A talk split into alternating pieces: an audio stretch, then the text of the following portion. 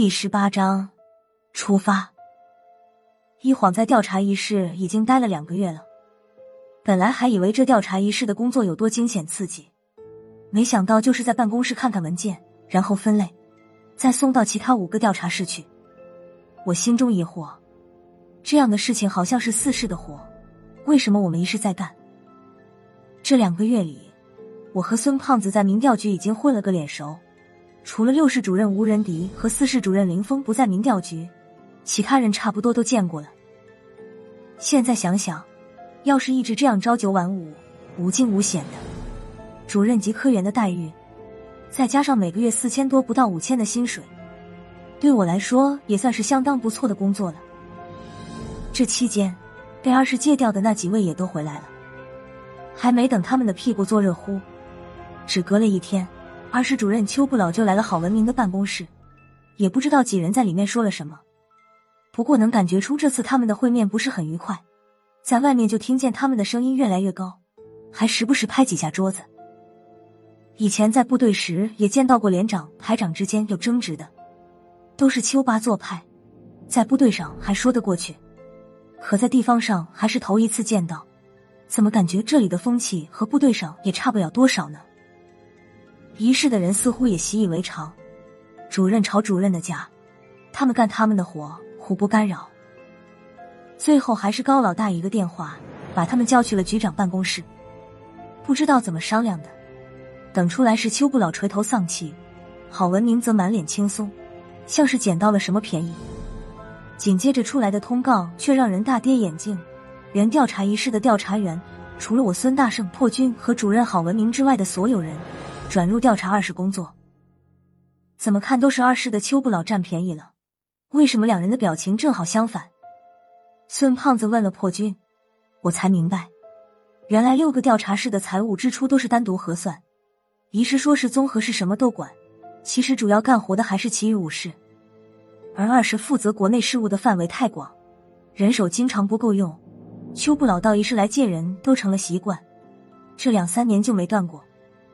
月初发薪水后就来借人，月底前准把人还上。经常把一室的人借的，只剩郝文明看家。用你一室的人还不用自己花钱，这买卖多划算。这么多年，郝文明一直气得牙根痒痒。见过欺负人的，没见过这么长年累月坚持不懈欺负人的。现在好不容易逮着一个机会，我和孙胖子进了一室后。高老大觉得一室的人员有些过于臃肿，拿他的话说，没什么活要那么些人干吗？于是开始有了将我们一室的人向其他几室分流的想法。之后就是我看到的，邱不老吃惯了嘴，又不敢惹高局长，索性又上门找郝文明说理了。孙胖子听得津津有味，破军说的也是唾沫星子乱溅。孙胖子还好说，我看了一眼破军。难为了你两米多高的身形，还藏了一颗八卦之心。这些和我都没什么关系，按时上下班，准时拿工资才是王道。可惜，这样的日子也没过多久，该来的还是要来的。过了几天，我和孙胖子一大清早刚进了调查一室的门口，就看见破军拿着电话正在拨号。看见我们来了，他放下电话说道：“正要给你俩打电话。”快点，去二层的会议室。他说的二层是地下二层。问他发生了什么，破军就说不出来了。虽然不知道出了什么事，但能感觉到这次事出的不小。进电梯时，里面已经站了两个二室的调查员，他俩一脸的严肃，八成已经得到了什么消息。孙胖子是出名的自来熟，一进电梯就和二室的调查员套起词来。哥们儿，什么事闹得这么大，还惊动你们二室了？这二人中的一个是从我们一室转过去的，平时还算好说话，但是他还是摇了摇头说：“具体不知道，好像是甘肃那边出了什么事，等到了会议室就都清楚了。”我们到达会议室时，里面已经坐了三十多号人，大部分都是原来一室的人，主位上坐了四个人。按顺序是欧阳偏左、郝文明、高亮和邱不老。我们几个找地方坐了下来。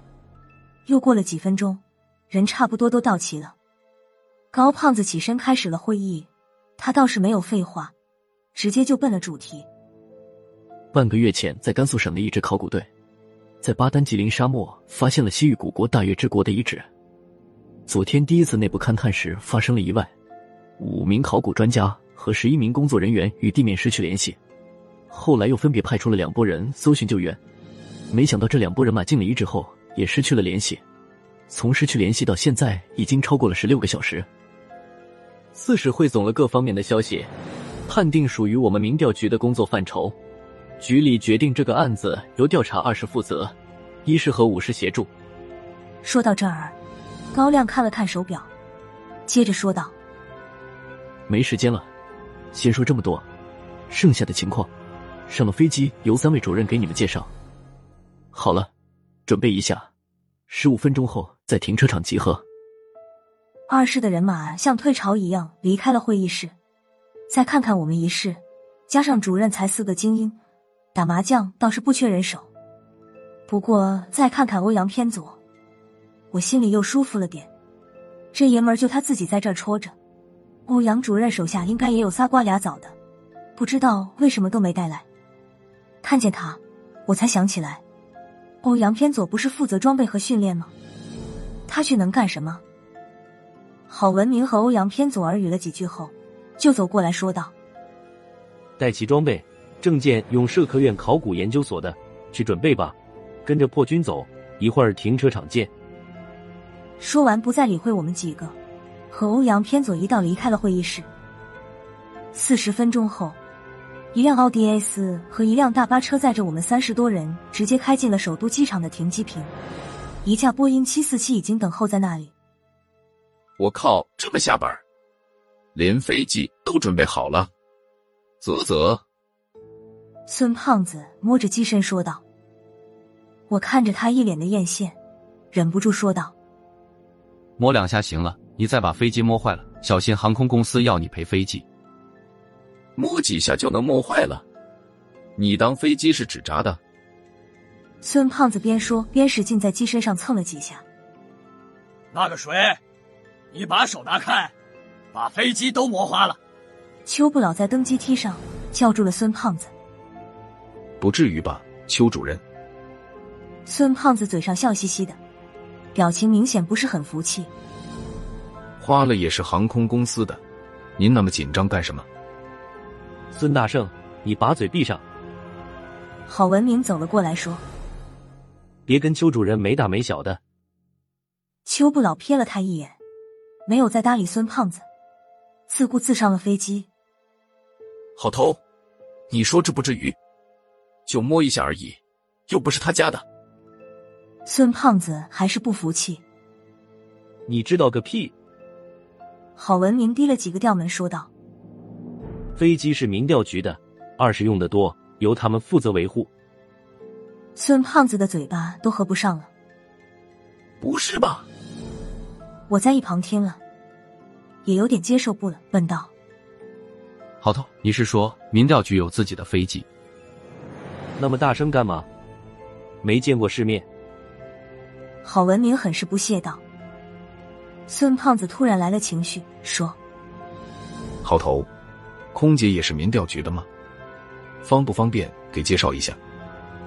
飞机的客舱和我以前见到的也不一样，说是飞机客舱，倒不如说是飞行办公室。左右靠窗两排各是一溜长椅，中间是一部投影仪。邱不老已经在那里查看资料了。飞机起飞后，三位主任开始后续的任务说明。主讲的是邱不老，他打开了幻灯。幕布上出现的是一张沙漠中冒出一片瓦砾的图片。邱不老指着图片说道：“这张照片是事发地点的卫星图片。半个月前，因为一场风暴，大月之国的遗址从沙漠中露了出来。露出的大部分证实了是皇宫主体，还有一部分是大月之国的主城区。从资料分析上看，应该是某个大官的府邸。大月之国的国教是佛教。”传说中原的佛教还是从大月之国引入的。没有任何证据显示有强大的邪教在大月之国的范围内流传过，因此基本可以排除有古代邪教现世的可能。人员失踪最大的可能性应该是皇宫被沙漠掩埋时，里面还有大量的人员没有逃出来，他们死后的怨气被封在皇宫内，有活人进入皇宫后就被这股怨气冲了体。考古人员是在进入皇宫后失踪的，我认为调查重点就在皇宫内部，这个由我们二室的人负责，一室和欧阳主任负责援助，没问题吧？我有个问题，孙胖子举手说道。我们一室负责什么援助？把茶水什么的准备好，别乱跑，老实待着，就算是对我们二室的援助了。二是副主任慢悠悠的说道：“以前就听说他和郝文明不和，只是没想到到了这种程度，当着郝主任的面就敢拿一事开涮。别说我了，就连郝文明的脸上都挂不住了。没想到孙胖子来了一句：‘那你喝什么茶？普洱行吗？’这不像是我认识的孙大圣啊！没见过这小子能吃哑巴亏啊！两个半小时后。”飞机在兰州机场降落，下了飞机，在机场直接换成了两架军用直升机。孙大圣嘀咕道：“啧啧，还有直升机，这气势也太大了吧！”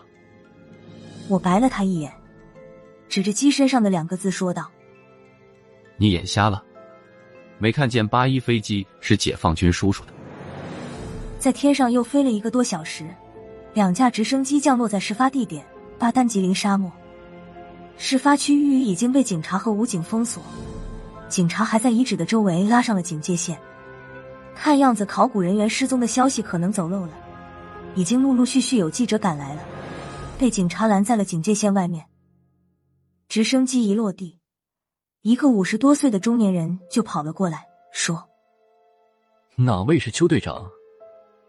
邱不老走到他的身旁，说。我是，你是王队长，我们早上通过电话的。来人正是考古队的队长，姓王。